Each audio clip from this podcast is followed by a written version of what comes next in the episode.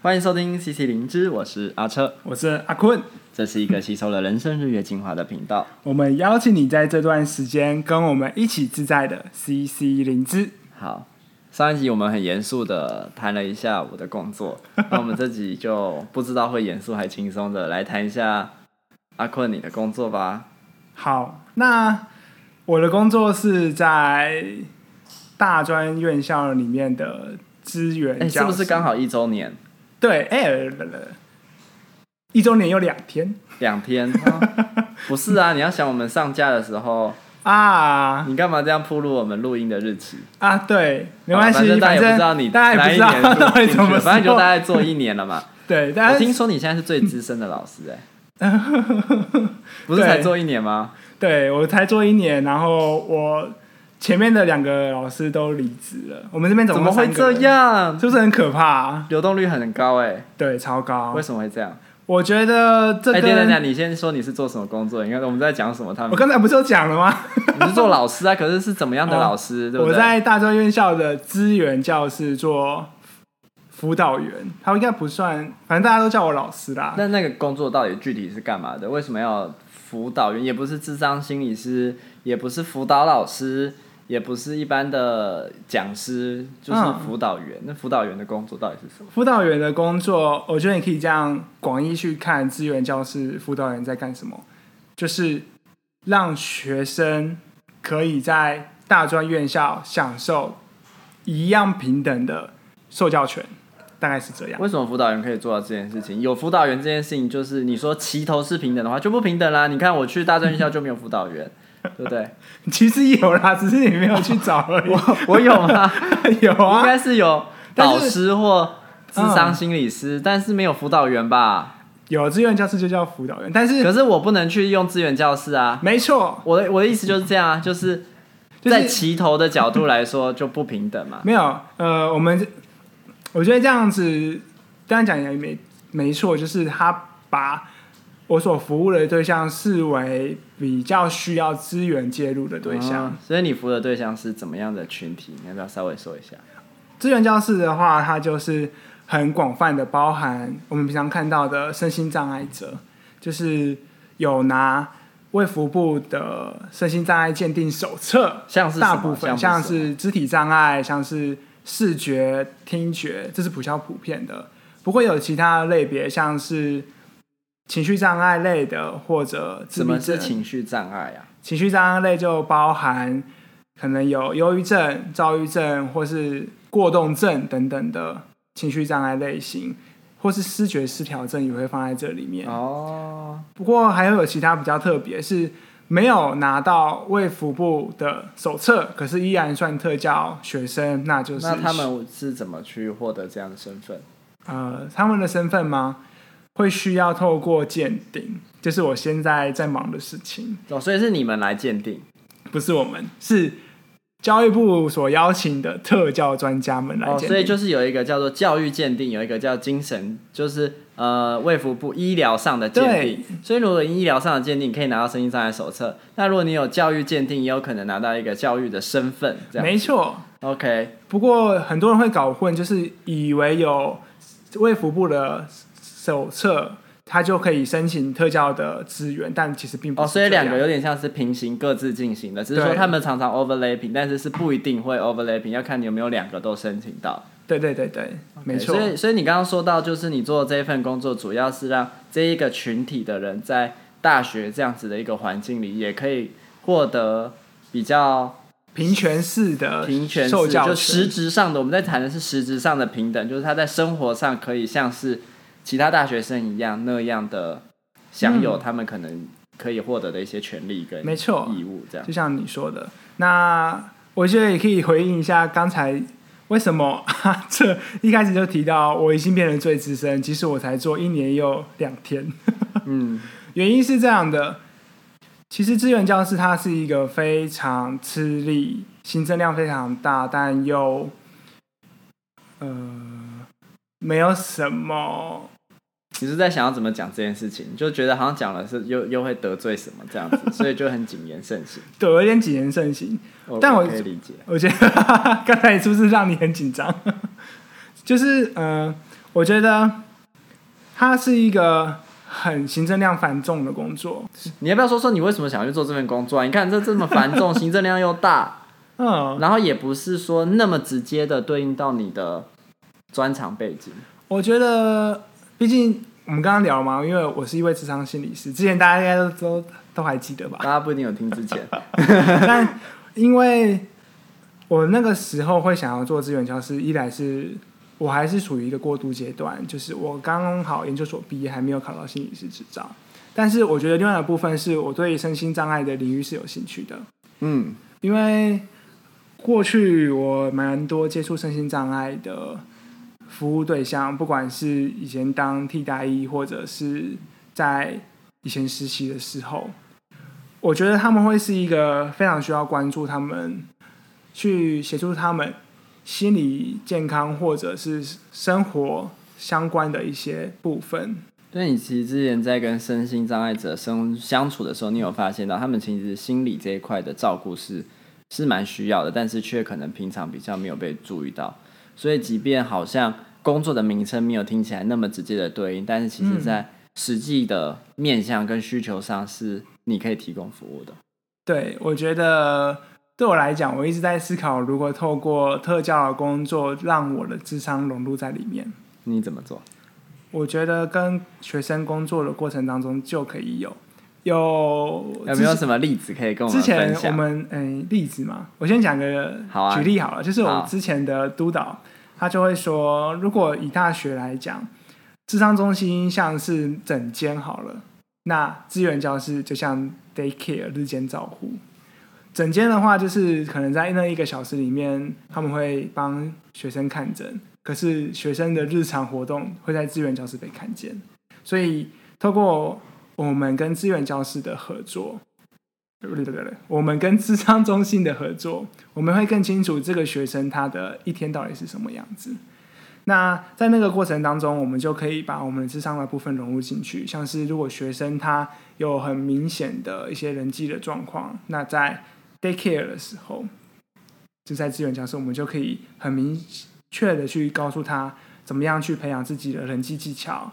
然后去增加自己的一些人际相处能力。我可不可以这样说，就是在智商室里面，我也许可以跟智商师讨论，让你慢慢看见在人际间有什么样的模式。嗯。可是你可能会有一些技巧需要去实践，才能改善你的人际关系。你在智商中心，你毕竟就智商中心就是跟只是跟智商师互动嘛。嗯。那这样的人际技巧是比较没有办法落实的。那让你可以预想啊什么的去做一些准备，但是实际的落实是要回到日常人际关系。那平常日常人际关系，其实资源教室比较有机会贴近到这一块，所以当呃比如说学生之间有什么样的人际的冲突，或者是那个模式又出现的时候，你作为一个资源教室的老师，你其实是可以马上让学生知道说他刚做了什么，然后所以有这样的人际互动产生，那是不是可以有不同的尝试来让这人际改善？嗯，就是可以做这种很即时性的介入。对，即时性的介入也好，我觉得我也可以看比较能够清楚看到。在智商室外，他们会是什么样子？嗯，然后他们是不是真的透过智商，然后去改变他们日常的生活？嗯，我觉得这个是过过去在智商室里面需要透过系统工作比较能够才能够比较能够了解的部分。我觉得在嗯。呃我们可以说，其实你就是在做系统工作，只是因为你作为一个智商师的背景，让你可以在系统工作的过程里，嗯，把一些智商学到的能力，或者是价值，或者是态度，直接就是在生活中落实。对，因为生活中的心理师的感觉，大概就是像这样。嗯，嗯，那我觉得，所以你是基于这样的想法，所以去了这一做做了这份。对，因为我觉得未来。或许我会继续往身心障碍的领域持续前进，毕竟我也比较清楚他们可能会遇到的状况会是什么。但以身心障碍者，我在学校遇到了他们最常会有的情况就是自信心的部分，因为自什么？自信心的部分。哦，自信心。对，我，我是不是发音又不太清楚？没关系，我跟你确认，自信心嘛。对，没错。Confidence。对自信心的部分，我觉得这也确实，其实也不单只是特殊教育的学生会有，其实很多我现在遇到的大学生，他们其实都有蛮严重的自信心的问题。我觉得这是整个社会的趋势。不过在志愿教室的学生他们会比较明确，因为他们的差异很明显。可以可以让，就是因为我觉得我我是可以知道为什么他们自信心可能会不足，但你可不可以稍微铺陈一下这个脉络，就是为什么他们这个群体比较容易有自信心不足，然后当自信心不足的时候会遇到什么样的困难？我觉得就像是说，他们会很明确的知道他们跟一般生好像有一个界限在，所以。在服务上面会遇到第一个情况就是，他们不愿意来支援教师，因为他们不想被贴上特教生的标签。哦，所以即便我们现在提供就是有点像是额外的服务，可是他们来接受这额外服务的时候，就已经进入了一种好像被不平等对待，或是跟别人不一样的位置，所以也会呃可能会抗拒这个服务。对，这是第一个。那第二个部分呢？他们来接受资源，因为他们。觉得自己有需要的学生，他们也会觉得说，呃，为什么别人可以做到那些事情，但是我做不到？举例来说，就像两种，一种像视障生或听障生，他们就会觉得，为什么以听障生为例，他们就别人可以讲电话，但我不行。所以我在做工作的时候，我需要避开讲电话的工作。可是现在，嗯、呃，以我们学校来讲，我们其实招收很多。听障生的科系是属于像人文相关的，所以他们会有很多需要打电话的部分，对他们来说就会蛮多打击，这是一种现象。那另外一种呢？我觉得是因为他们的状况其实会让他们在生活的各个面向、尝试工作、学习的过程中会遭遇到很多很多的挫折，嗯、这样的挫折会让他们的自信心比较难够难去累积。对，因为他们是跟一般人在做比较。嗯，那另外一种类型的。我觉得会是更困难，就是他不是一出生就有特教的需求，而是可能生病或一些突发状况让他变成有特教的需求。那那个情况下，他心中就会抱持着一个想法，就是我有没有可能恢复到一般人的那一天？嗯，因为他曾经是像一般人一样，对，像一般人这样子，所以他有一种失落，然后想要一直想要去。弥补追回来的这种状况，嗯，这也是我们在特教工作里面很常去协助的部分，但他们也会很排斥特教的一些介入，除非他们真的很需要，嗯，他们就会像是在对自我期许上面写说。跟正常人一样，跟一般人一样。嗯，那这样子你们要怎么去协助啊？因为我觉得这样听你讲下来，我就非常可以理解到说，诶，为什么他们有心理上的需求？因为就是一定会有啊，因为他们就是从出生就是跟这整个社会多数的人不一样，光这件事情本身就要去调试、去适应，而当在生活过程中会这么多的挫折跟打击，每一件事情都会引发一些情绪反应，然后怎么去处理这些情绪，怎么去回应这个社会跟其他人，还有自己的期待。嗯，然后像如果你说是是原本没有特教的状况，但是诶应该说特殊的呃疾病或者是障碍别，可是后来因为一些疾病或什么样的情形而有，他又要面对的是一种失落跟适应的调试，其实每一处处都是一种。对，我觉得他们就是一个处在这个社会被他们为他们加了很多墙壁，所以他们一直在撞撞撞撞撞，那他们自然而然的，我觉得。那个伤也是需要被看见的，就是怎么让他们看见自己的伤跟自己的能力在哪里，去看见自己还可以进行的部分。嗯，我觉得强调这件事情很重要，就是我们很多人都会逃避看伤，嗯，可是其实伤是需要被看见的。为什么？就是我们不是要去看那个。痛苦而已，我们是希望借由看到这个痛苦，看到自己真实的样貌这件事情，嗯、你才能够更实际的，然后更踏实的去面对外界的挑战、挫折、回应、质疑。当别人在在讲到这件事情，或者是你在面对挫折的时候，你才不会因为自己里面这个伤就承受不住，因为你的伤是有被疗愈过的嘛。对，但这个过程，我觉得对于求学阶段的。学生们来说，那还是一个很漫长的过程。所以在大学的期间，我觉得我的角色就是陪伴他们走过他们很重要的一个衔接社会的前哨站。从特教生的工作里面，我感受到的是，虽然我们在做的是一个教育的平权工作，但我们要带给他的是整个社会平权的氛围。嗯，对啊，这这这件事情真的非常的。重要，我觉得特别是当一个社会进展到一个地方的时候，我们不、嗯、不会再是用用一种很好像很弱肉强食、自自然淘汰这种态度去面对。对，我们应该是去注重，会去讲求这种人权跟重要的价值。就是像我像我以前都会很认同一件事情，就是关于我们怎么去理解特殊的疾病或是精神疾病这件事情，嗯、特别是罕见疾病。嗯、因为其实我想，你服务的对象有一些可能是有有罕见疾病的。那罕见疾病其实就是，如果大家稍微了解，就是那种基因的突变，或者是、嗯、是染色体数量的异常，所以导致的结果，其实就是一种几率。嗯、那今天其实我觉得，就是有一群人。替我们全体的人类共同去去去承担了这个几率，因为总是会有这个几率存在，然后就是有一群人去承担了。Oh. 我们作为其他人，其实本来就有一种责任要去去协助他们在这社会上生活的更好，而不是就是把他们割舍掉。听起来是一个非常左派的想法。嗯，非常左派。我我觉得是，嗯、呃，他，嗯、呃，但弱。弱肉强食，不就非常的右派。我觉得亚维是自然的法则，但是对我来说，这个不是单纯的物竞天择，而是如果这个社会它能够再多一点包容的时候，我们或许台湾会出下一个霍金。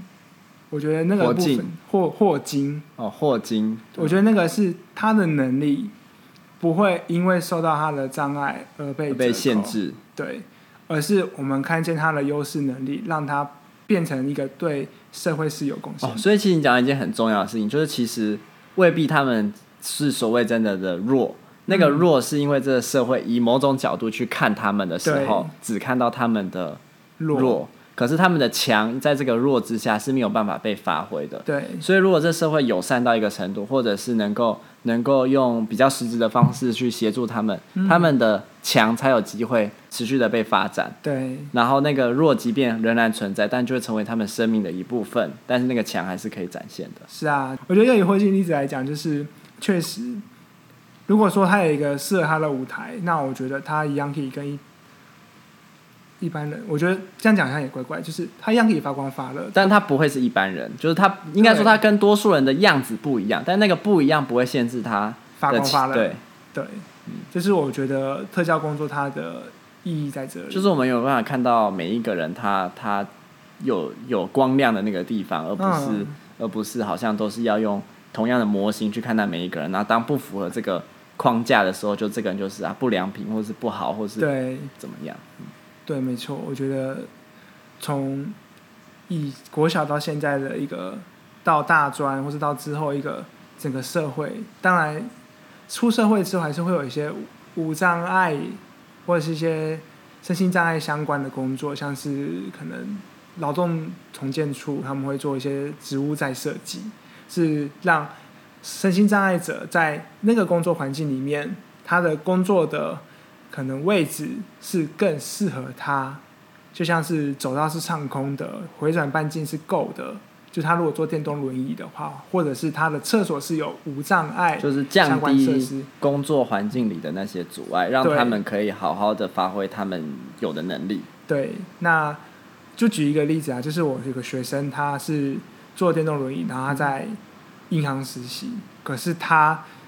因为那个银行比较小间，所以他没有无障碍厕所。他每一次上厕所都要坐他电动轮椅到捷运站上完厕所再回去，大概半个小时过去。这样就花很多时间，然后就还会因此而可能被主管、被同事、被其他人觉得啊，他工作效率差。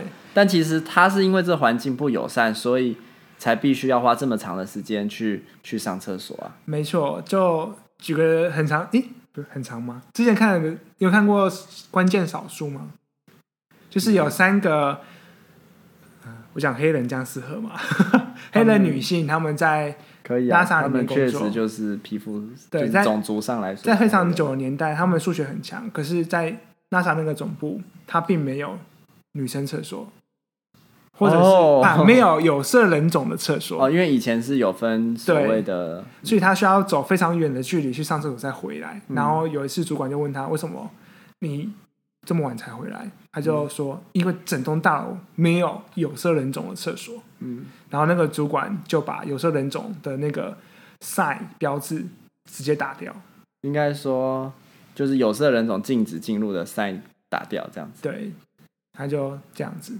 然后我觉得这也是一个时那个社会持续在进步的一个过程，就是不管你的肤色、你的种族，或者是你的身体状况。它其实都是需要透过社会的进步去改善，它麻烦，但是会进步，因为进步的事情本来就是一个会需要持续在磨合的过程，会需要额外花费心力去注意去改善，这社会才有办法在这个过程中持续的进步。所以某种角度，我们也可以说，其实这些。嗯，我们说特教的身份的人，嗯，他们其实也是在推动这个社会的进步。如果我们这个社会能够能够看到他们的需要，用比较友善的态度去看到他们的需要，他们的需要其实就是在让这未来的社会成为一个更好的社会，这样子。对，我觉得是。好，那就谢谢阿坤今天跟我们分享，就是这种关于特教的精神。没有，没那么伟大。我我觉得，我觉得确实。